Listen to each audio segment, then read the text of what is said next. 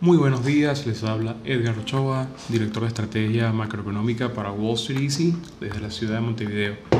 El día de hoy vamos a estar hablando un poco de lo que sucedió la semana pasada entre Estados Unidos, Irán e Irak después de la, eh, del asesinato de, de Qasem Soleimani, eh, que era general de las fuerzas Al-Quds, básicamente el ejército de guerrilla de, Irán, eh, responsable, porque hay que decirlo, de, la muerte de cientos, si no miles de, personas alrededor del mundo. y bueno, esto fue una, una estrategia aprobada por, por Trump, por el presidente Trump, en la que eh, se eliminó a, a, Soleimani en su camino al, al aeropuerto de, de Irak, de, de Bagdad. Eh, ¿Por qué se da esto? Solo para darles un poco de contexto antes de pasar a, a la parte financiera. Eh, durante los días pasados se estuvo atacando la embajada de los Estados Unidos por distintos medios.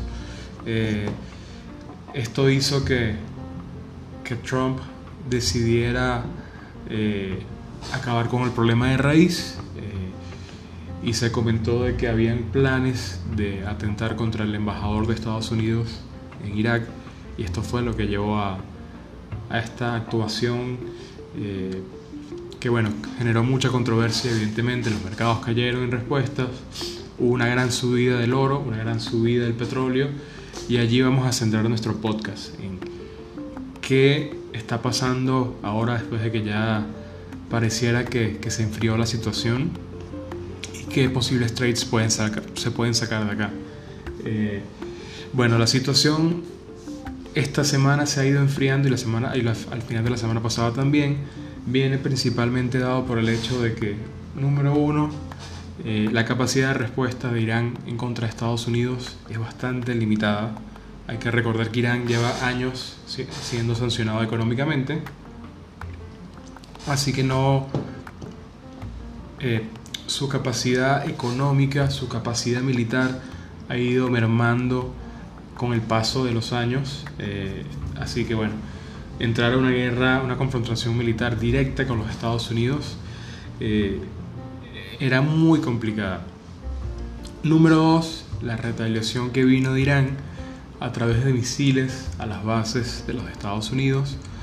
Primero fue advertida por Irán a, a su parte iraquí, así que en esta base ya estaban enterados que esto iba a suceder y los misiles en su gran mayoría fallaron los objetivos. No no se reportó pérdidas humanas. Así que bueno, pareciera que el, que el atentado fue como para eh, mostrar que se hizo algo, pero en realidad no se hizo nada eh, por parte de los iraníes.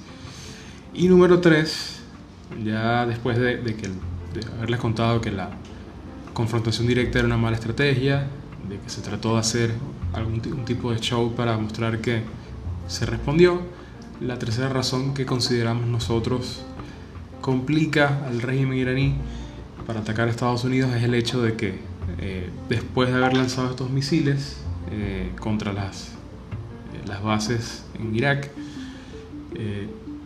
tumbaron un avión que iba con destino a, a, Ucrania por error. Ya esto es algo que el, régimen iraní reconoció, es algo que está creando presiones internas, hay muchas protestas en Irán eh, de personas que, que, quieren que se haga algo con los responsables eh, y los responsables comentan de que pens pensaron que era un objetivo militar el avión y que contaban con apenas 10 segundos para tomar la decisión, así que un poco tratar de justificar lo que sucedió. Así que bueno, ¿qué queda ahora? Eh, confrontación directa pareciera que es poco probable, por las razones que ya comentaba antes. Eh, ahora, pueden seguir las guerras proxy eh, a través de Yemen, a través de Irak. Esto es algo que seguro se va a intensificar, es la manera de Irán responder. El único beneficiado en este sentido son las empresas contratistas de seguridad, por lo menos desde el punto de vista financiero. Eh, nosotros ya estamos invertidos desde hace muchos meses en una de ellas eh, pero los comento que son empresas de estilo Lockheed Martin, porque estas eh, generan armamento, generan herramientas de defensa, así que estas son las primeras que se ven beneficiadas, otra puede ser Boeing, que produce aviones militares para, para, Estados Unidos y también para Arabia Saudita. Eh, y bueno, hay, hay, distintas empresas en este ramo eh, que pueden ser muy interesantes. Hay un ETF, si, si quieren saber cuál es el ETF, escríbanos por privado y les envío algunos ETFs de defensa eh, que les pueden servir para, digamos que poner algunas monedas en, en este, en este sector.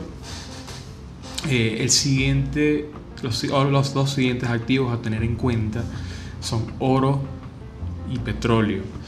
Eh, oro, dado que bueno, es uno de los activos más usados para, para protegerse cuando pasan este tipo de cosas, la gente tiende a comprar oro, eh, dado que es un, digamos que es una especie de seguro para la bolsa, tanto para la inflación como por la, eh, volatilidad.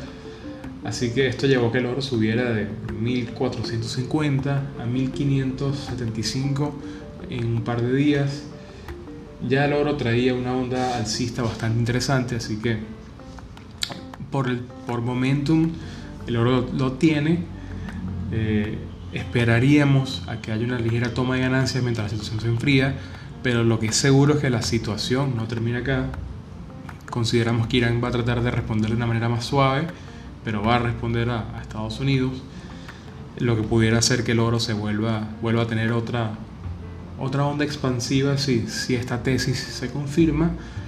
Eh, y la otra tener en cuenta es el petróleo, dado que desde el punto de vista técnico está en un punto interesante y desde el punto de vista fundamental y geopolítico, lo que hay que tener en cuenta es que Irán controla el Golfo Hormuz, por allí pasa si no me equivoco, cerca del 60% de, del petróleo que se consume en el mundo.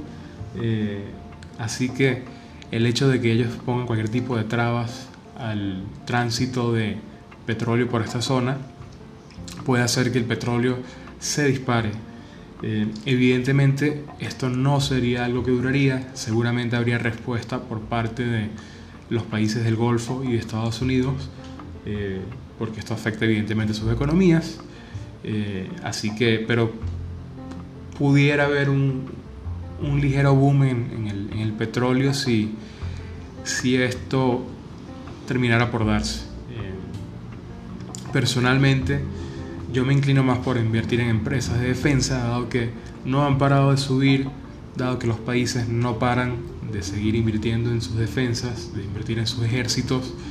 Eh, y bueno, esta es simplemente otra razón por la que es siempre buen negocio invertir en, empresas de, defensa y, de militares, y militares.